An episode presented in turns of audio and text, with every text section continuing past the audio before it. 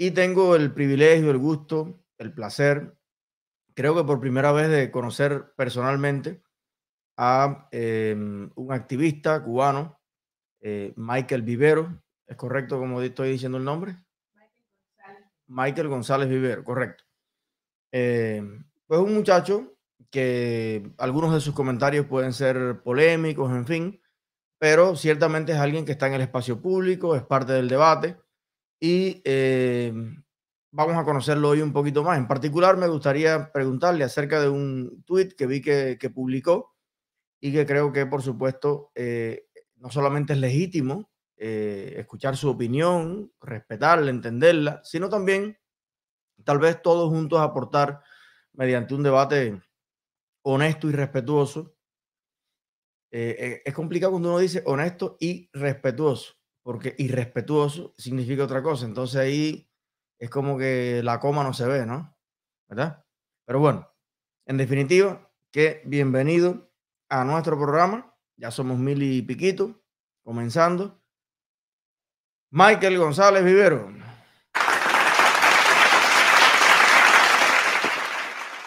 ¿Cómo estás, muchachón? Gracias por esa presentación. Muchas gracias. Me encanta estar conversando contigo. Fíjate, no te puedes quejar, te busqué una vista de La Habana eh, ¿Me estás escuchando? Sí, un poquito bajito, pero ya la producción me lo va a subir. Ya, te busqué una vista de La Habana eh, estimulante, no sé, por allá atrás del Capitolio. En fin, eh, que, quede, que quede claro que estamos bien ubicados aquí en el, en el centro de La Habana, de La Habana histórica. así que me esmeré, me esmeré para darte una locación. Oye, qué bueno, compadre. Me encanta, por lo menos tuviste la amabilidad de no pararte frente a una cola que podría ponernos más tensos en la conversación, así que esta vista es un poco más humana. no íbamos a poder conversar cómodamente si me paraba en una cola, ya tú sabes, eh, las colas están todo el tiempo supervisadas, las colas están vigiladas, hay mucha presión sobre las personas que están eh, haciendo las colas, entonces no, no iba a ser muy, muy cómodo realmente. No, te lo agradezco. A lo mejor hasta pasa un buchón por ahí arriba volando y eso de los palomeros de La Habana. Yo crié paloma prácticamente toda mi vida y si hay una cosa que me encanta de las azoteas de La Habana, que las azoteas de La Habana son todo un mundo, ¿eh? es, una, es un planeta. En el canal del Cerro lo, lo viví muchísimo, entre los cables de la antena ilegal y las, palomas y, los, y cosas que tú no te puedes ni imaginar. O sea, bueno, tú sí, pero mucha gente no está viendo. es una maravilla. Aquí mismo las estoy viendo todas. Este es el barrio de Belén, en La Habana Vieja, y las azoteas tienen muchísima vida. Eh, no sé, desde soluciones para tener agua eh, en lugares donde el agua escasea, o sea, muchísimos tanques, las azoteas están pobladas de tanques, eh, hasta por supuesto nada, precariedad, casas construidas donde no había casas, precisamente en una azotea que estaba libre. las azoteas de La Habana están vivas, sin ninguna duda. Es una metáfora de, de, la subsistencia también. Exacto. Una metáfora muy ejemplar de cómo se Bueno, en la película, en la película Conducta, una cosa que me encanta es eso, la vida las azoteas, el mundo underground, pero en vez de under, eh, por arriba, ¿no? Eh, mira, Michael, me dicen varias personas que se escucha bajito, no sé si puedes acercarte un poquito el micrófono. Eh, a ver, si ahora me escuchas mejor, es que realmente estos audífonos son un préstamo que me hicieron. ¿Me escuchas mejor ahora? Cuando lo pones muy cerquita se escucha mejor y lo que es probable es que no esté saliendo por ahí o sí está saliendo por ahí y no por el... Por el... Bueno, ok. Vamos a tratar de, de, hacerlo así pegado para que se escuche bien. No, ¿me escuchas mejor ahora? O sea, ahora me escuchas mejor. Sí, sí, sí. Ya, entonces lo puedo sostener. Eh, a ver, déjame ver si, hay alguna chance de subirle el volumen a esto. O, o, escucha por un oído para que sea más cómodo y, y, póntelo delante el, el, manos libres. Escucha solo por ese que tienes puesto. Al revés, al revés. Eh, a ver, lo subí al máximo volumen. ¿Me escuchas bien ahora? Cuando lo sujetas se escucha razonablemente. Ya, tranquilo, lo voy a sujetar entonces, no hay ningún problema con eso. Ok. Así lo podemos hacer. Eh, digamos, te oigo solo por un lado, no es lo, más cómodo, pero igual lo puedo hacer. Okay. ¿Me escuchas bien ahora? Perfecto, maestro. Bueno. Ya, sigo contigo. Básicamente entonces, Michael, eh, antes de, ahondar un poquito en, la, pregunta que te quería hacer hoy, eh, si podemos brevemente tener para alguien que tal vez no haya seguido pues tu participación en el debate eh, de Cuba o tu, obra o tu trayectoria, ¿Pudieras, digamos, brevemente autopresentarte? A ver, yo soy Michael González Vivero, eh, soy periodista, eh, trabajé en los medios estatales durante unos años, eh, hasta que finalmente tuve que salir de ahí, o más bien me pidieron que me fuera, después de haber, yo tenía un blog en la época de la blogosfera, o sea, cuando la blogosfera se puso de moda en Cuba, en su momento publiqué algunos reportajes que, y algunos artículos de opinión que fueron problemáticos y eso provocó que tuviera que salir de la radio hace ya unos cuantos años sobre 2015 aproximadamente. Después de eso, con un grupo de amigos, fundé Tremenda Nota, que es una revista digital que todos pueden googlear y echarle un vistazo. Es una revista que tiene su redacción principal aquí en, La Habana actualmente, aunque cuando la fundamos muchos estábamos en Santa Clara. Eh, y es una revista que tiene su foco en, las historias, o sea, en informar, en opinar eh, y en contar las historias de, sobre todo, de las personas LGBT, de la comunidad LGBT, y también de afrodescendientes, de mujeres. En fin, estamos eh, enfocados en, o sea, nos, nos gusta denominarnos como una revista marginal y estamos eh, siempre observando, atentos a lo que pasa precisamente en las zonas marginales de la, de la sociedad cubana. Eh, que últimamente, gracias a los medios independientes, han tenido más, más relieve, pero que sentíamos que se necesitaba una mirada todavía más atenta incluso apropiarnos del, o sea, no mirar a, las márgenes así desde la superioridad de, quien tiene más información, sino contar con periodistas y con voces que realmente estén bien conectadas con, con estos grupos. Es lo que intentamos hacer. Y lo que venimos haciendo hace varios años, la revista ya tiene tres años. Ese soy yo, también estuve trabajando antes de eso como activista LGBT y tengo mm, bastante conexión con el activismo LGBT que está haciéndose actualmente en Cuba y que cada vez tiene más presencia pública y tiene más personalidad. Y bueno, ese soy yo, así vamos. Ok. Bueno, eh, si puedes por ahí buscar el link de, la página Tremenda Nota para ponerlo ahí, a lo mejor la gente puede buscar los artículos. Tremendanota.com, me Hemos estado cubriendo, bueno, las últimas noticias eh, que han generado más interés en Cuba, o sea, desde todo el, el, la huelga de hambre de San Isidro, en fin, todo lo cubrimos. Eh, siempre con la aspiración del, mejor periodismo, yo creo, y es el, de contar las historias completas, el de ser, bueno, sinceros, el de no omitir ninguna zona, el de tratar de llegar a todas las fuentes, aunque sea difícil. Eh, así que van a ver algunas historias interesantes. Estuvimos publicando últimamente la polémica sobre las iyaonistas o son mujeres que quieren actuar como sacerdotisas difá, o sea, lo que son en la tradición eh, afrocubana los babalaos, eso, eso está estaba vedado a las mujeres y las mujeres han querido hacerlo, así que tenemos una cobertura buena de eso. Y también publicamos un resumen recientemente sobre el, el, acontecer de la comunidad LGBT durante 2020, una especie de resumen de todo lo que pasó con la comunidad LGBT en Cuba durante el año pasado. Lo pueden ver ahí.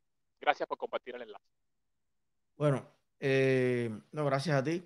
Y eh, invito a todos a pasar por el blog Tremenda Nota y leer estas historias que seguramente con estos temas que nos está mencionando Michael son súper refrescantes, le pueden a usted traer los mismos recuerdos que información de áreas de la sociedad cubana que usted pues no conozca, no domine.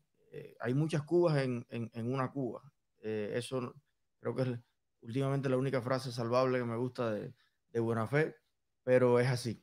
Eh, bueno, entrando en materia y como periodista independiente, he visto eh, en los últimos meses que ha arreciado un 1500%, lo que para mí eh, sería terrorismo mediático en Cuba contra el periodismo independiente. Y hablo de terrorismo mediático porque eh, básicamente la función del terrorismo tiene que ver con eso, con provocar emociones en un grupo de personas que sean capaces incluso de agredir a otros. Recuerdo lo que pasó en Ruanda cuando una, em, una estación de radio acusó a los Tutsi, eh, bueno, de querer el genocidio del presidente y qué sé yo. Y bueno, salieron todos los demás con machete y le picaron la cabeza a más de 10.000 personas. Entonces estaba recordando en estos días, por ejemplo, las imágenes de Shirley, si las podemos tener, Hanna, en Las Tunas, una delegada del Poder Popular que por pedir una escuela más cercana para los niños, la seguridad del Estado la, estigmatizó, estimuló a personas en contra de ella y terminó con 16 machetazos, perdiendo las manos, perdiendo... Yo conozco, yo caso y la, conocí personalmente incluso. Y, y bueno, también tenemos personas de otras organizaciones, eh, recuerdo eh, personas de un PACU, que se bajó un tipo de un carretón de caballo y igual lo mutiló, le dio... Y entonces, claro, eso era antes cuando la estrategia de ellos era más bien callarse, o sea, o desaparecer al que opina diferente. Pero ahora que las redes sociales se los han saltado y que la gente conoce mucho más de ti, de mí, de todos nosotros, la estrategia cambió y es enfrentarnos públicamente, pero, pero, pero silenciarnos al mismo tiempo.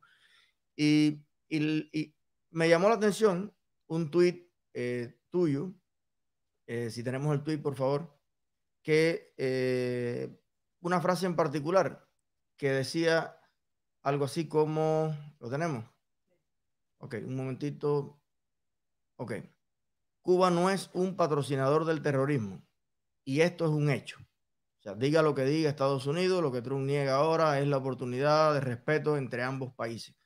Eh, ok, entonces, básicamente lo que quería era preguntarte, Michael, esta primera frase, ¿no? Eh, Cuba no patrocina el terrorismo, patrocinar básicamente es apoyar, ¿no? Entonces, eh, seguramente como periodista independiente, que además tienes a lo mejor información hasta más actualizada que yo, lo que quiero es entender un poquito el, punto de vista. no sé si viste hace poco eh, en los yates en Varadero a los jefes de la FARC, buscados por la ley colombiana, eh, reclutadores de niños, violadores, extorsionadores, narcotraficantes. En Cuba viven, el único país que, en el que viven todavía y no lo han eh, extraditado a los dirigentes de la ETA de, España en Cuba. En la embajada de Estados Unidos, cuando vas a pedir la visa, hay un mural donde están todas las personas que asesinaron policías, por ejemplo, en Estados Unidos y residen en, en Cuba. Cuba no, lo, no los entregan y, así pudiéramos, pero a mí la relación que más me, preocupa no es solamente el apoyo a grupos eh, del MLN este y todo ese terrorismo internacional y latinoamericano, incluso la formación de algunos de ellos y, armamento, sino la relación que para mí eh, es lo más parecido al terrorismo que existe, de cómo el Estado cubano con sus fondos, con sus medios, con sus terroristas, insus, insu, asusa el odio de lo, contra los contrarrevolucionarios, mercenarios, que ha traído los videitos estos, tú has visto un hombre dándole una galleta a la mujer en la calle, gente golpeando. Entonces, me gustaría entender un poquito cuando tú afirmas que Cuba no apoya, no patrocina, no promueve eh, ninguna forma de terrorismo, que hay viejas formas y nuevas formas. Eh, si tienes alguna información que no conozcamos, algo. te, explico, te explico, mira. Eh, a ver, primero, no, a ver, ese tweet no pretende salvar al gobierno cubano de ninguna responsabilidad. O sea, sus responsabilidades están a la vista eh, y pueden ser eh, juzgadas por cualquiera y no es mi propósito, mucho menos como periodista independiente, que también he sido víctima de acoso, de molestias, de persecución, salvar al gobierno cubano en ningún sentido. Ahora, yo sí creo que calificar al gobierno cubano de patrocinador del terrorismo, y hay que leer pues, la declaración del Departamento de Estado, que están enumerando circunstancias bien particulares, yo creo que realmente es una inexactitud muy grande. O sea, ahora mismo las imputaciones que se hacen al gobierno cubano de patrocinar el terrorismo eh, realmente no, no, no se sostienen, más allá de que el gobierno cubano en efecto está acosando a personas en Cuba, las está acosando en las redes sociales, en fin, hay eventualmente hechos de violencia, pero la dimensión que tiene la idea del terrorismo en este caso sería, bueno, podríamos distinguir entre dos puntos, o sea, el terrorismo de Estado, es cuando el Estado actúa de forma violenta intentando implantar un, ánimo, no sé, de temor generalizado en la población. O sea, a pesar de las medidas de control, a pesar de la violencia, a pesar de todo eso, eh, la situación en Cuba no, de ninguna manera, o sea, la situación de la vida cotidiana en Cuba, de la vida común, más allá de la militarización de La Habana, más allá de todo esto, no apunta a una crisis de terrorismo de Estado. Eh, pégate un poquitico el... Sí, perdón. perfecto. Cuba es un país donde la vida cotidiana, a pesar del hambre, a pesar de la crisis económica, transcurre con cierta normalidad. Eh, por ejemplo, la reciente manifestación frente al Ministerio de Cultura, eh, a pesar de que estábamos vigilados por efectivos policiales, a pesar de que existía la amenaza de que hubiera violencia, lo que hubiera perfectamente, de ocurrir, hubiera podido perfectamente clasificar como terrorismo de Estado en tanto éramos personas pacíficas, personas que no estábamos armadas ni teníamos ningún ánimo violento, que simplemente nos estábamos manifestando, pero es que eso tampoco ocurrió. Eh, creo que el gobierno cubano se ha cuidado muchísimo de aparecer eh, haciendo ostentación de violencia, por lo menos de una manera muy franca, muy abierta, porque no es lo mismo que a esta, a esta activista que, que pusiste en pantalla hace un rato la haya agredido alguien. Sea, ya sabemos que eso pudo estar motivado por el gobierno, pero tampoco están todas las evidencias a la vista. Y el gobierno ha sido muy prudente y ha tratado de evitarse aparecer como un terrorista. En cuanto al patrocinio, o sea, eso no pasó, por ejemplo, la noche del 27 de noviembre de 2020. En cuanto al patrocinio de organizaciones terroristas internacionales, eso también es un poco discutible, por lo menos en tiempos más recientes. O sea, los miembros de ETA que, que están en La Habana han tenido una relación bastante problemática con el gobierno cubano y te puedo más o menos detallar. De hecho, una parte de ellos vino en aquel momento eh, bajo el patrocinio del gobierno español de Felipe González, te estoy hablando de hace varias décadas. Y hay testimonios, hay evidencias, algunos medios muy serios han publicado sobre la, la estancia de los etarras en Cuba.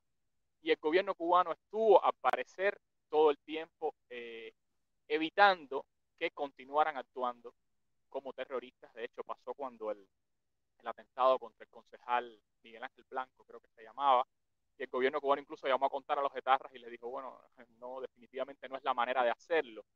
Creo que el gobierno cubano, por lo menos en las últimas décadas, de ninguna manera puede ser etiquetado como patrocinador del terrorismo. En el caso de los guerrilleros colombianos, en el caso puntual del ELN, tú sabrás que fue el gobierno colombiano el que pidió que las negociaciones se produjeran en La Habana, porque esas negociaciones con el ELN estaban ocurriendo en Quito, hubo desacuerdos, hubo problemas allí, se trasladaron las negociaciones a La Habana por petición del gobierno colombiano y realmente las pautas, los protocolos establecidos no consienten que, que, esa gente sea devuelta. El gobierno de Duque ha pedido la devolución, ha dicho que aquel acuerdo fue un acuerdo de gobierno y no de Estado. O sea, definitivamente los usos internacionales, los usos diplomáticos, en este caso, justifican que el gobierno cubano eh, mantenga el amparo a, a esos guerrilleros. Yo no tengo el menor interés, Eliezer, en tirarle a la toalla al gobierno cubano, tampoco al estadounidense. Eh, yo como periodista tengo una posición crítica, o sea, creo que por principio debo tenerla ante cualquier política, ante cualquier político. De hecho, las tengo también con los políticos cubanos de la oposición, como las tengo con los que están en la Plaza de la Revolución. Creo que los ciudadanos, y bueno, los periodistas no somos más que ciudadanos, estamos en el derecho de exigirles más a los políticos, de exigirles coherencia eh, yo no creo que en este momento el gobierno cubano pueda ser calificado de patrocinador del terrorismo internacional, ni mucho menos. Y me parece además que el gobierno americano no está en condiciones de, eh, tú sabes, eh, confeccionar esas listas y establecer raseros morales cuando el gobierno estadounidense ha patrocinado terrorismo de en diversos lugares del mundo de una manera mucho más obvia, más franca y en fecha más reciente que el gobierno cubano. Es mi punto, ¿no? O sea, yo creo también que el ingreso de Cuba a esa lista no ayuda a nadie, o sea, más allá de que es esencialmente inexacto, o sea, no es, no es preciso, eh, forma parte de un discurso político que es el discurso político de la administración saliente en Estados Unidos, que no, no, no nos ayuda en nada. Sea, ni a los cubanos, que estábamos viviendo una gran crisis, eh, ni siquiera a la sociedad civil, ni a, ni a los periodistas, en fin, el hecho de que Cuba esté más aislada, de que se estén eh, quebrando cada vez más, por lo menos en los últimos tiempos por parte de la administración de Trump, mm. la posibilidad okay. de entendimiento entre los dos países y de flujo de personas y de flujo de, o sea, de intercambio entre los dos países nos debilita en vez de fortalecernos. Okay. Eh, a ver, esto tiene que ver con posiciones mías sobre cómo debe ser la transición claro. en Cuba hacia una situación más democrática eh, y yo creo que debe ser gradual, sin violencia y que estamos obligados a dialogar con quienes tienen el poder aquí, que estamos obligados a tener una posición coherente y hacernos respetar por quienes tienen el poder aquí. Y es lo que yo como reportero y como ciudadano he tratado de hacer. Eh, yo de verdad no creo que sea sostenible la tesis de que, de que Cuba sea patrocinador del terrorismo y en el caso de que Estados Unidos se decida a, hacer esas listas, pues no sé, sería mucho pedir que se autoincluyeran. eh, nadie lo hace, o sea, nadie se mira a sí mismo tan bien como mira a los demás en general, a no ser que uno sea una persona muy sabia, muy dotada, y pedirle eso a los estados es imposible. O sea, Estados Unidos tiene su lista de terroristas, pero no obstante negocia, dialoga con otros terroristas y él mismo ha tenido prácticas terroristas con sus intervenciones militares en muchísimos lugares. Entonces yo bueno, para, para mí sería, em, de hecho, muy respetable, incluso el, el, e, ese punto de vista, ¿no? Eh, bueno, que Estados Unidos se autoincluya o que se aplique a sí mismo la... Pero lo, más bien lo que quiero entender es desde el punto de vista, y disculpa, cuando veas que me pongo esto, es que te estoy escuchando a ti para no escucharme yo mismo. Em, a ver, yo entiendo perfectamente lo que, lo que me estás diciendo, aunque no comparta una parte, pero la, lo, lo, que quisiera trasladarte desde mi, mi punto de vista, a ver si nos logramos entender los dos, es que vamos a pensar egoístamente el interés de los cubanos. Bueno, nos vendría bien que Estados Unidos se autoincluyera el mismo en la lista. Bueno, perfecto. los 11 millones cubanos de la isla, que Estados Unidos se autoincluya, eso no, le, no les molestaría. Pero yo, yo incluso haría una afirmación más allá de si Cuba actualmente, ayer por la tarde o no, de acuerdo a la información que tenemos tú y yo de a pie también, ¿no? Porque acuérdate, Corea del Norte tiene un embargo de armas no por Estados Unidos, sino por las Naciones Unidas. Le cogieron un barco con los misiles escondidos. Em, hay 200 instructores militares que, cubanos que están en Nicaragua, donde han muerto estudiantes, han muerto una serie de cosas. Eh, los cubanos están en Venezuela, en el SEBIN, dirigiendo el SEBIN, donde han torturado, donde han matado a una pila. Entonces, a lo mejor hay una serie de cuestiones que las puede valorar eh, organismos un poco más informados que, que lo que puede un ciudadano de a pie valorar pero mi punto de vista va más allá de eso, sino yo tengo la firme convicción por lo que he vivido en, carne propia, por tener a mi mujer embarazada en una celda eh, sin comer, eh, por lo que a mí personalmente me han hecho y lo que he visto que le han hecho otros y lo que todos los días me escribe la gente desde Cuba que los ayude a denunciar aquí. Yo creo que decir que la dictadura cubana es patrocinadora del terrorismo es una tontería, en efecto, porque para mí la dictadura cubana son terroristas. O sea, ellos no tienen que, patrocinar a otros. A, mi juicio, ellos, ya sea con herramientas más modernas o más clásicas, como antes, poner, son terroristas desde el día uno, o sea, desde poner una bomba en los cines y en los cafés de La Habana, o entrenar a Posada Carriles como lo hicieron. Eh, Posada Carriles, no sé si sabes que era el jefe de acción y sabotaje en Cienfuegos, del movimiento 26 de julio. Entonces, para mí, empezaron siendo terroristas. Continuaron siendo terroristas no solamente de, fusilar a todo el que le dio la gana sin juicio, sino incluso de a los mejores poetas, escritores, narradores, gay, católicos, qué sé yo, le hicieron la vida un terror hasta que más o menos, eh, yo creo que cuando se vieron embarcados económicamente en los 90, tuvieron que abrirse al dólar, dar una, una fachada al mundo de un país donde se puede ir a bailar, a gozar con la Sinfónica Nacional pero apenas que levantaron un poquito porque cogieron a Chávez y volvieron a chupar petróleo, volvieron a reciar y cada vez que han tenido un respiro, muestran como su verdadera esencia, ¿no? De, gobernar a base de terror, precisamente. Entonces, para mí no son patrocinadores del terrorismo, sino terroristas directamente. Lo que están haciendo en el noticiero, el, el, canallita, disculpa, le decimos así en el, en el mundo a un tipo que, que, que, que, ha montado un teatro en el noticiero novelesco eh, no sé si tremenda nota está dentro de, los de los asalariados de la CIA. Y yo, yo veo un peligro enorme en, esa, en eso que se está haciendo, que para mí es una propaganda que es parte de un sistema de terrorismo de Estado, pero veo un peligro para ti, sobre todo, y para las personas que están hoy dentro de Cuba y que a lo mejor van al Ministerio de Cultura y hoy no les pasa nada. Pero mañana no sabemos a dónde puedan llegar en la medida en que se sigue caldeando el ánimo la gente cada vez protesta más y todavía no le hemos visto la cola al ratón como es. Entonces, el hecho de que existe un país, Estados Unidos, Francia, porque ha habido oposición común europea, ha habido eh, otros países que han pensado relaciones, que se ponga el foco en Cuba y que de alguna manera no se, se haga algo para que el mundo no asuma que Cuba es un país como cualquier otro cuando no lo es. En ningún país se para un negro frente a tu casa en el mejor sentido de la palabra, te digo porque el que me atendía a mí era un negrón grandón, y te diga, hoy tú no puedes salir.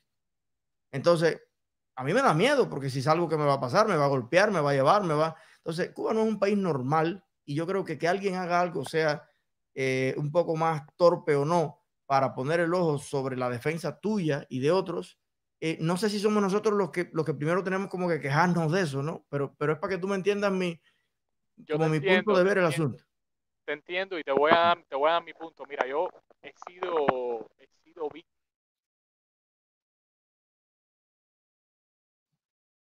¿Le entró una llamada?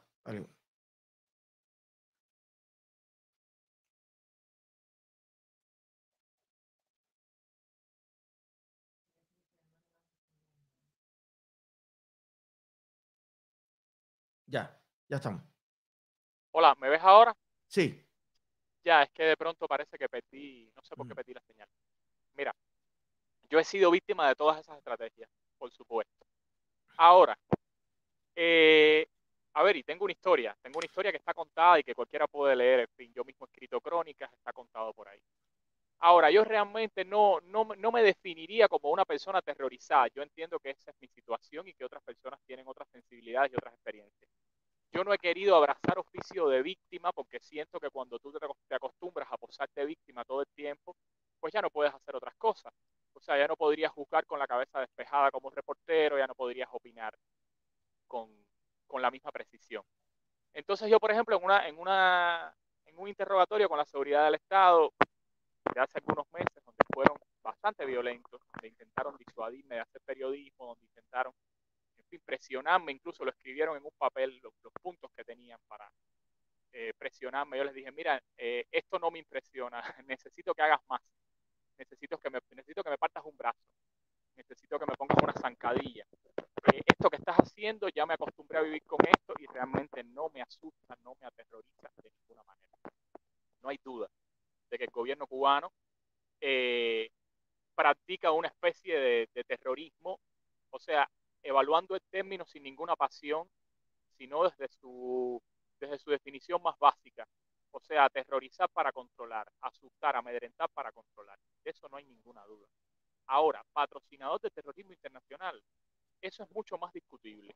Y sobre todo, es muy discutible viniendo como tú dijiste hace un momento, probablemente con alguna torpeza de parte de Estados Unidos, que es otro aterrorizador, eh, que lo es en una dimensión mucho más peligrosa en diversas zonas del mundo, que es colega de eh, estados que han sido, que han actuado abiertamente como terroristas, ni siquiera sin, sin guardarse las espaldas, como, como hace el, el, gobierno cubano o, o como intenta hacer con muchísima hipocresía. Eh, el propio Estado colombiano armado paramilitares. Eh, en América Latina, en el Medio Oriente, un montón de aliados de Estados Unidos han actuado como terroristas, lo ha hecho Israel. No están en ninguna lista de, del Departamento de Estado. Entonces realmente hay que preguntarse, ¿para qué ha sido incluida Cuba en esa lista? ¿Con qué propósito? O sea, ¿se trata realmente de una actitud objetiva, sincera, o se trata de una estrategia más en el empeño de desconectar a Cuba del resto del mundo, en el empeño de validar eh, un discurso político que de alguna manera es agradable para un electorado puntual, en las circunstancias puntuales de Estados Unidos. O sea, ¿para qué se ha incluido a Cuba en esa lista? O sea, el propósito es realmente beneficiar a los cubanos y empoderarlos, protegerlos de algo, o simplemente contentar a una determinada audiencia en otra parte, o simplemente eh, tú sabes, satisfacer a los adeptos, a los seguidores, a los correligionarios políticos, en este caso de la... Desde mi punto de vista tiene dos, dos pequeñas utilidades y, y, quiero aclarar que para mí, yo me levanto por la mañana, leo el periódico, que lo hayan incluido a Cuba o no, ni pinto ni doy color en eso, me, da casi igual que lo pongan o no, pero eh, además no hay nada electoral ahora mismo que, que garantizar. pero lo que te digo es que Mientras hablas, me voy a mover un momento, Eliezer, para conectar el teléfono a, la corriente porque creo que se me ah. va a descargar. Pero sí me escucha, ¿verdad? Sí, te escucho, te escucho. Si ves que me desconecto, no te preocupes que en breve estoy contigo de nuevo. Pero voy bajando para conectar. Sí. Lo que te digo es que para mí, si, si la, la pregunta ¿no? que, que, tú haces, bueno, ¿para qué sirve esto? Eh, a mí me da la impresión, y solo estoy tratando de explorar, ¿no? Buscar más o menos la, la, cuestión, porque a mí nadie me llamó para preguntarme mi criterio sobre el asunto. Pero, eh, en primer lugar, yo creo que la plataforma internacional que tiene Cuba es inconcebible. O sea, en el mundo entero, la propaganda comunista, que como bien quedamos, aterroriza a su pueblo, me ha aterrorizado a mí, a ti, a mi familia.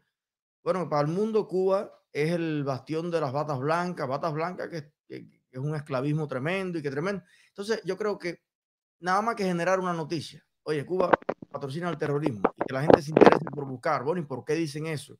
¿Y qué opina el pueblo cubano? Y vamos a ver qué está pasando. Creo que genera un impacto mediático. Pero segundo, creo que le pone malo a la dictadura o le dice o le afirma que Estados Unidos, contrario a lo que ellos necesitan y a lo que ellos quieren, no va a estar ahí a su disposición, o espero que no lo esté ahora con Biden, como para retornar de nuevo a ese eh, papel de los Estados Unidos que es, eh, bueno, eh, intentar apoyar al pueblo cubano, que yo lo vi con tremendos buenos ojos en su momento, pero que la dictadura demostró que si no es a través de ellos, no va a poder ser nunca, ni los cafetaleros cubanos van a poder vender café, ni Cuba va a producir tractores americanos, y que con esta declaración están, se está haciendo una declaración de principios respecto a que si Cuba no cambia su actitud, principalmente hacia el pueblo cubano y también hacia el mundo, porque eso mismo que, que, tú decías, Michael,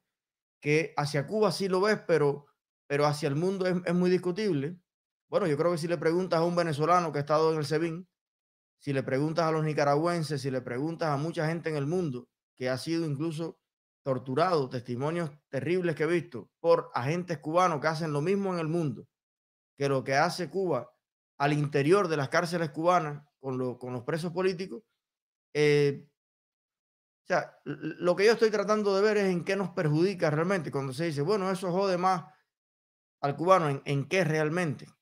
Si lo que nos tiene jodido a nosotros es la dictadura y se hacen cosas para joder la dictadura que nos tiene jodido a nosotros.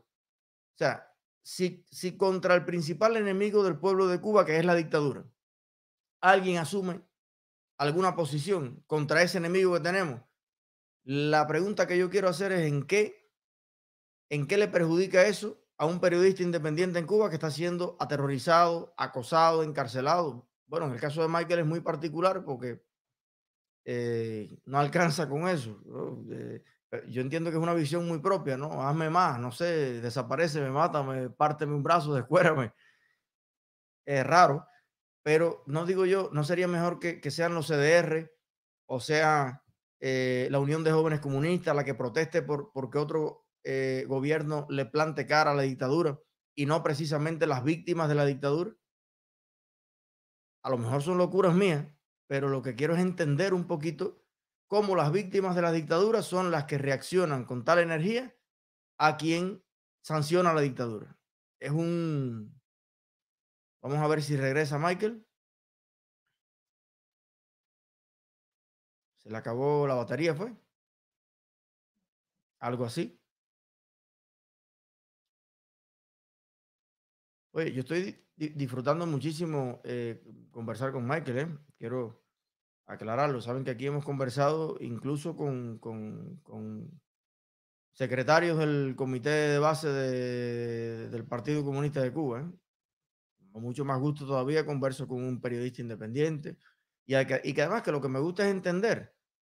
Eh, creo que los seres humanos debemos hacer un esfuerzo diario por tratar de, de ponernos los zapatos de otro y tal vez entender. Esa duda la tengo. Eh, y ojalá que Michael me ayude a entender un poquito más sobre, sobre eso. Tú te imaginas que tienes un tipo arriba dándote maceta. Tú estás en el piso y un tipo dándote maceta. Y viene alguien y dice, ese tipo es un abusador internacional. Y entonces tú dices, no, no, no, no. Él está abusando de mí. Pero yo creo que él no ha abusado de más nadie. Es conmigo. A mí sí me está desbaratando, pero no con más nadie. Entonces, ¿por qué tú te metes con él? No, sé. Eh, hay algo ahí que yo diría, bueno, hay veces, por eso en el mundo existen tres posiciones. A favor, en contra y abstención, ¿no? Entonces, si yo tengo un enemigo como la dictadura, que aparte para mí son terroristas directamente, no es que apoyan a otros, son, son terroristas ellos, que, que, que me está suprimiendo a mí todos mis derechos. Bueno, si otro sanciona la dictadura, yo más tengo. O, apoyo, ¿no? Porque lo que quiero es salir de la, de la dictadura. Pero son lógicas diferentes por las que cada persona mira la, la, cuestión, ¿no? Eh, ¿Ya está? Bien. Querido Michael. Ya regresé, disculpa, disculpa la salida, pero se me, se me acabó. Tranquilo. Entonces tuve que, que, venir aquí a conectarme, pero sigo contigo. Ok. Bueno, tenemos como dos minutos más, pero venga. Bueno, por lo menos, no sé, despedirnos, despedirnos bien como corresponde. no, no, todavía. Estaba la preguntita que, que, te hice, que en resumen sería, en Cuba hay una dictadura. ¿Coincidimos en eso o no? Por supuesto, coincidimos. La hay. Entonces, que un país, una democracia cuestionable, digamos, porque eh, yo vivo acá y, sé que aquí, eh, a pesar de que tengamos la, la polémica ahora con Trump, es un país en esencia que goza de todas las libertades, al menos al interior, y la cuestión está que un país decida ah, sancionar a una dictadura, que coincidimos que lo es, si, si los primeros que debemos reaccionar ante eso somos las víctimas de la dictadura o le podemos dejar ese papel a, a los pero hay un problema, Pero hay, un problema con eso, Elías, y es que ese país que acaba de sancionar a esa dictadura, poniendo a un lado sus imperfecciones todo eso, ese país, en mi opinión, eh, evaluando el proceso histórico cubano, ese país es coautor de esta dictadura. O sea, la hegemonía estadounidense sobre América Latina, eh, la intención estadounidense de controlar lo que consideró desde el siglo XIX que fue su zona de influencia, la tensión entre los dos países antes de Fidel Castro, antes de, la Revolución Cubana. Oye, son, también, son también circunstancias, sí, ya, son también circunstancias que eh, marcaron el rumbo autoritario de la Revolución Cubana, en mi opinión. O sea, que esa sanción venga de alguien que tiene tanta responsabilidad en la configuración de esa dictadura, eh, como mínimo es una paradoja, es, eh, a ver, no sé, una circunstancia Pero Si viniera de Costa Rica fuera diferente. Eh, yo creo que sí, yo creo que sí. Si viniera, bueno, está, bien, es una, buena idea que has tenido. Si viniera de Costa Rica, si viniera de Uruguay, eh, o sea, no sé, países que tienen una ejecutoria democrática estable, eh, bueno, según los presupuestos de la democracia liberal. Pero mira un detallito, no hay casi 100.000 cubanos solicitando asilo político en Costa Rica, al contrario, pasan por allí y no lo quieren pedir. Los jueces que están escuchando los testimonios de familias enteras con niños en los brazos, de gente de son americanos. Entonces, eh, entiendo lo que dices, pero eh, todo eso pasó cuando los americanos actuales no habían nacido. Entonces, hoy los jueces que están escuchando los testimonios desgarradores de familias cubanas eh, y, que, y, que, influyen, por supuesto, en todo el aparato, en el sistema americano, hoy los cubanos le están diciendo en masa en la frontera a los americanos, ábreme las puertas que en mi país no tengo esperanza, no tengo eso, me persiguen, no puedo trabajar tranquilamente, mis hijos no tienen un futuro. Entonces, la pregunta es, eh, hoy por hoy, o sea, conocida la vocación, desde mi punto de vista, terrorista que tienen los comunistas, que no solo ha sido en Cuba, ni porque tenemos los americanos a 90 millas, los comunistas han hecho lo mismo desde Pol Pot hasta todos los lados, con sanción y sin sanción, porque está en su esencia la lucha entre clases, la eliminación de los intelectuales, la no sé qué de los no sé qué, todo ese tipo de cosas. El aniquilamiento del que piensa diferente ha sido un rasgo más propio del comunismo que inducido por más nadie. Pero eh, y, igual, acuérdate que la historia no es que yo tenga la razón o la, tengas tú, por lo menos mi punto de vista. Lo que quiero es que tengamos un intercambio.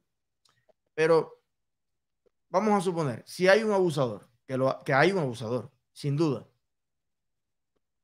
es más cuestionable para nosotros como siendo, eh, aunque no queramos serlo, somos víctimas de esa, de esa, dictadura. La familia cubana, todo el mundo, de alguna manera, hasta el viejo que busca el pan es víctima de la dictadura.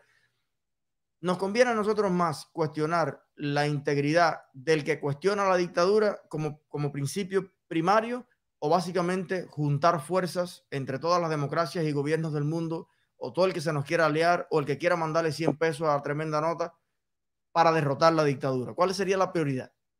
Es que yo lo que estoy viendo, tú, tú estás muy enfocado en, vamos a decir, en la opresión más ostensible, en la, opresión que más nos afecta, que por supuesto es central. Pero yo estoy enfocado en que estamos bajo varias opresiones y que estamos bajo muchas influencias que eh, la revolución cubana es eh, esa, esa presencia opresiva sobre las vidas de todos nosotros, también porque existía eh, el ansia hegemónico, hegemónica controladora de los Estados Unidos. O sea, yo estoy evaluando que hay varias opresiones. O sea, a mí como persona oprimida por el poder en sentido general, yo soy bastante anarquista a veces cuando me levanto creativo. Eh, entonces yo, yo creo que evaluar, evaluarlo así en, en sentido, ¿cómo decirte?, pragmático, de que bueno, ahora me conviene, es que yo no estoy seguro ni siquiera de que nos convenga, porque también hay un poder aquí efectivo que todavía goza de respaldo de muchísima gente, gente que se ha educado, que se ha formado rechazando a los Estados Unidos en todo lo que tiene de negativo. Y yo creo que realmente, o sea, yo como, como actor eh, ciudadano, como reportero, o sea, yo realmente no me imagino eh, apoyando a, la política de un país eh, inmenso contra una dictadura vieja, pequeña, pero que es incluso menos violenta y menos problemática que otros aliados de este mismo gobierno. O lo que veo es un gran ajedrez, un gran ajedrez de influencias, gran ajedrez de gestos políticos utilitarios, no veo un gesto verdaderamente constructivo, sincero, ni que pueda contribuir de ninguna manera a fortalecernos, teniendo en cuenta que además la administración que acaba de, incluir a Cuba, de regresar a Cuba a la lista de patrocinadores del terrorismo, también eh, ha tomado un montón de medidas que los cubanos comunes y corrientes, las personas que están actuando en Cuba, sienten que los debilita. O sea, la gente está haciéndole cuestionamientos al gobierno cubano todo el tiempo, pero tiene incluso menos fuerza para hacerlo desde ese escenario de confrontación que, eh, que la última administración estadounidense ha impulsado, ha potenciado.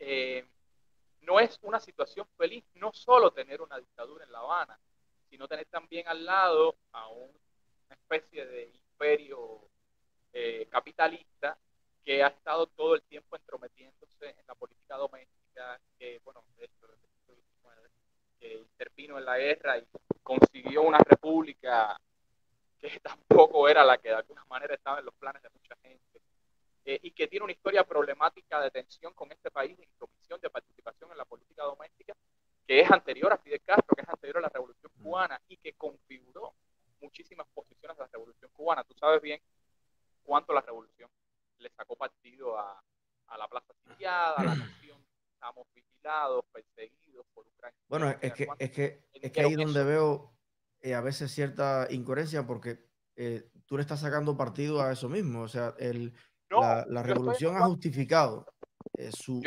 vocación represora en, en, en, esa política de plaza sitiada y, y, por eso como me asombra de un periodista independiente en Cuba eh, eh, que, me dé la misma justificación, ¿no? O sea, la revolución, el que no podamos tener elecciones libres o asociarnos o expresarnos, o como LGBT en el mundo entero, tener nuestra libertad de, poder juntar personas, hacer las cosas, que solo la hija de, de, Raúl sea la que, la que lleva eso, bueno, eh, porque existe los Estados Unidos, porque es capitalista, porque ha sido un imperio, es que, es que precisamente eso es algo, digamos, desde mi punto de vista, es el discurso justificativo de por qué la dictadura hace lo que hace, que para mí es inaceptable. Mira, la dictadura nunca va a tener una justificación, ¿cómo decirte? Pero no se la estás dando. A la que uno le pueda poner fe. O sea, no hay ningún, no hay ningún argumento admisible para que tú seas un violador de derechos humanos, ninguno. Un aplauso para Michael Vivero. Ni siquiera todos los que me has dado. Eso es algo sabido, eso es algo sabido. Ahora, ahora, si otro violador de derechos humanos, incluso con una dimensión y con una influencia mundial mayor, los Estados Unidos. pero, pero eso ya, eh, ah, para mí es más opinión que, o sea, en Estados Unidos viven 350 millones de habitantes. Y si revisas los números, los japoneses quieren vivir aquí los italianos también, los alemanes, los suecos, toda Latinoamérica, el mundo entero, porque Latinoamérica supuestamente es la víctima número uno de ese gran imperio, pero son los, los solicitantes número uno para vivir en los Estados Unidos. Entonces, eh, yo entiendo la opinión, tú mismo lo dijiste, hemos sido educados en un sistema eh, contra los Estados Unidos y yo lo noto mucho, yo lo noto mucho, pero... Como mismo, como mismo, como mismo, hay que admitir que en Cuba tenemos una mm. dictadura, obvio. Igualmente es obvio que Estados Unidos es un imperio entrometido en zonas del mundo que no le competen. Pero China también, Rusia también, Cuba sin ser un imperio grande más que Estados Unidos. Tuviste el artículo que, que publicamos el otro día, que Estados Unidos desde 1970 hasta la actualidad tenía, creo que eran cuatro o cinco intervenciones y Cuba tenía 29. O sea, que era increíble que un país más pequeño había organizado más invasiones que casi contra toda Latinoamérica y Estados Unidos tenía, que no recuerda, Granada, Vietnam, eran como 4 o 5 y Cuba tenía 29 expediciones armadas completas. Entonces, ¿qué país no se mete en los asuntos de otro? Y además el rol que juega los Estados Unidos, porque además tú le dices, Estados Unidos no te metas, pero le dice la Unión Europea completa, pero paga el 60% de la seguridad del mundo. Le dice Costa Rica, yo no voy a tener ejército, me defiendes tú. Le dice Latinoamérica, pero ¿cómo tú no vas a hacer nada con el golpe de Zelaya? Entonces, es un rol eh, complicado. Yo creo que se mete menos de lo que, de lo que el mundo le pide que se meta, porque ya el mundo le ha pedido, oye, acaba con Maduro, y no lo ha hecho. Entonces... Dime qué hacemos, dime qué hacemos con todas esas violaciones de derechos humanos acumuladas, eh, escandalosas, eh, no sé. Aquí, aquí puedes ir a la corte. Eh, eh, yo, pienso, a lo mejor tú no eres el abogado de la víctima, pero aquí tú puedes, si te violan los derechos humanos, lo mejor que te puede pasar en Estados Unidos. Imagínate que por rebalar con una cebolla en un Walmart hay gente que es millonario porque le violaron el derecho humano de que estuviera el piso seco. Si aquí te viola el, el Estado los derechos humanos, oye, lo mejor que te puede pasar en la vida porque te vas a convertir en millonario. Entonces, la cuestión está en que las víctimas de los derechos humanos, eh, que, que puede uno verlo desde el punto de vista ideológico, porque también, como bien tú dices, el escenario cubano, la revolución cubana, qué complejo su escenario. Bueno, pero el escenario americano también eh, es complejísimo y el terrorismo en el mundo es complejísimo. Entonces, lo, lo, que digo yo es, como cubanos, entender la realidad de los Estados Unidos, yo que vivo aquí, te digo, en tres años, que estoy entendiendo el 1%. Los Estados Unidos es tan complejo que es como tú y yo. Si tú te mudas ahora para los Estados Unidos, te pasa, con lo joven que eres, como un anciano de 90 años para entender una computadora por el hardware, la motherboard. Lo que mira es un, es complicadísimo entender los Estados Unidos que, que no es monolítico, son 52 estados, países en uno.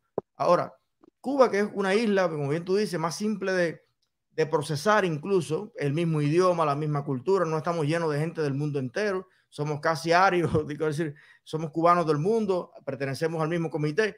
Entonces, la pregunta es, ¿debemos nosotros centrarnos? Pero, pero tampoco, esto da para días eh, nuestra filosofía a veces yo siento más anti-imperio, ante Estados Unidos, es casi más fuerte que el deseo de tener un país propio, con, que los americanos hagan lo que sale el tolete, pero que los cubanos, o sea, la energía que dedicamos a construir nuestro país o a procesar y entender y luchar contra el imperialismo internacional, casi que es, es más la segunda. El es que en verdad, si tú revisas la historia de Cuba latinoamericana, nosotros nunca tuvimos un verdadero chance de construir nuestro propio país. Eso no existió. La República Cubana nació después de una intervención estadounidense. Pedida por los cubanos. Inmediatamente, sí, por supuesto también. Y después, inmediatamente, eh, con el San Benito encima de la enmienda Plata, era un protectorado en la práctica que por diplomacia se eliminó 1914, tan temprano como 1914. tuvimos, y en los poquitos años que tuvimos de república, oye, se echaron carretillas de cemento bastante. Fíjate que tú miras la maqueta de La Habana y es el documento más disidente que hay en Cuba. Cuando tú ves lo que se construyó en la república, es Cuba. Todas las ciudades cubanas, lo que va a Librilla se construyó en la república. Entonces, mira que echamos carretillas de cemento en esa única oportunidad que duró unos poquitos años.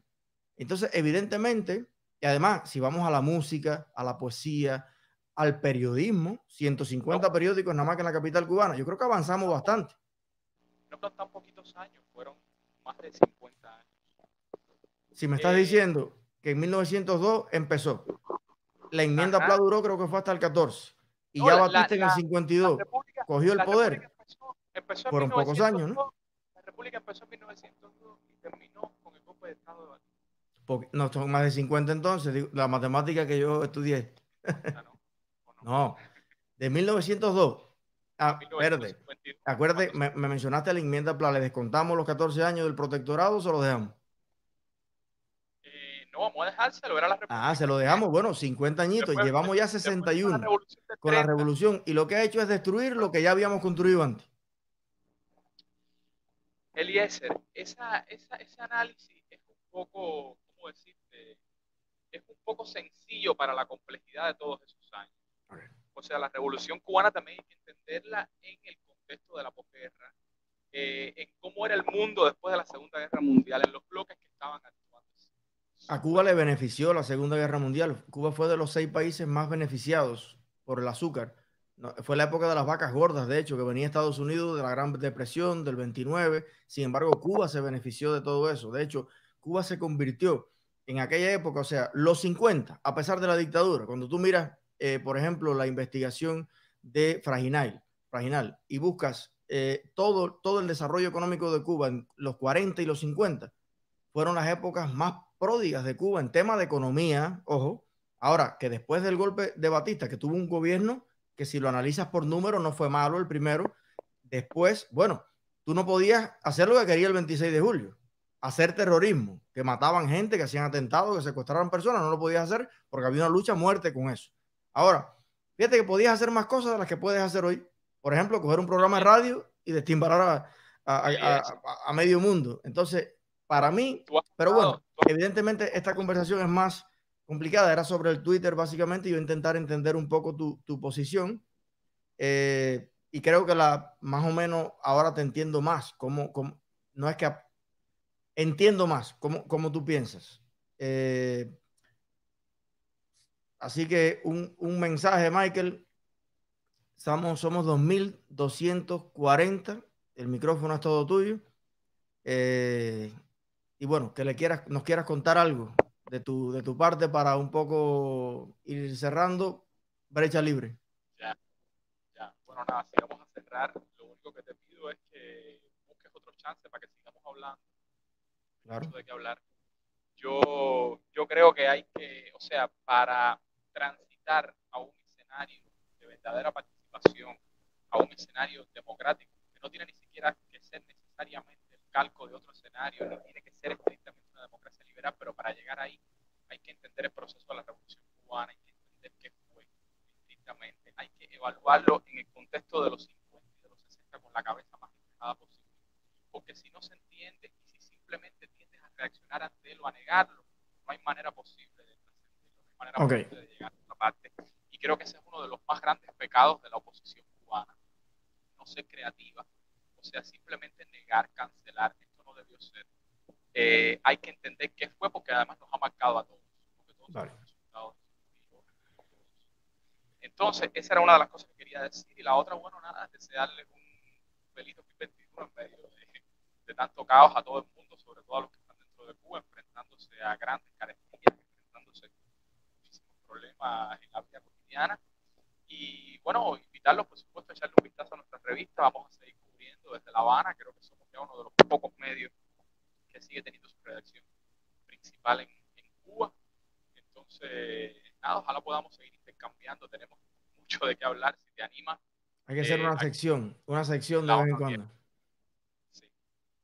Bueno, gracias Michael, un abrazo grande, aprecio muchísimo además doblemente por las complejidades que sé que tiene la, la conectividad en Cuba. Eh, hemos tenido alguna situación con el audio, pero agradezco mucho tu esfuerzo para poder tener este contacto. Te mando un gran abrazo y te deseo también un 2021 eh, exitoso y que al menos tus proyectos eh, los puedas hacer realidad y ser más feliz que el 2020. Un abrazo. Cuídate. Chao. Bueno. como dice Taladri, eh, saque usted sus propias conclusiones. Eh, no voy a hacer una, un análisis de, mis criterios y mucho menos sin, sin Michael acá. Mi, posición a veces, yo creo que también un poco, un poco de periodismo tiene esto de YouTube y es, eh, bueno, que, que las voces hablen, se expresen y creo que son ustedes los que deben hacer la, la digestión de las cosas, ¿no?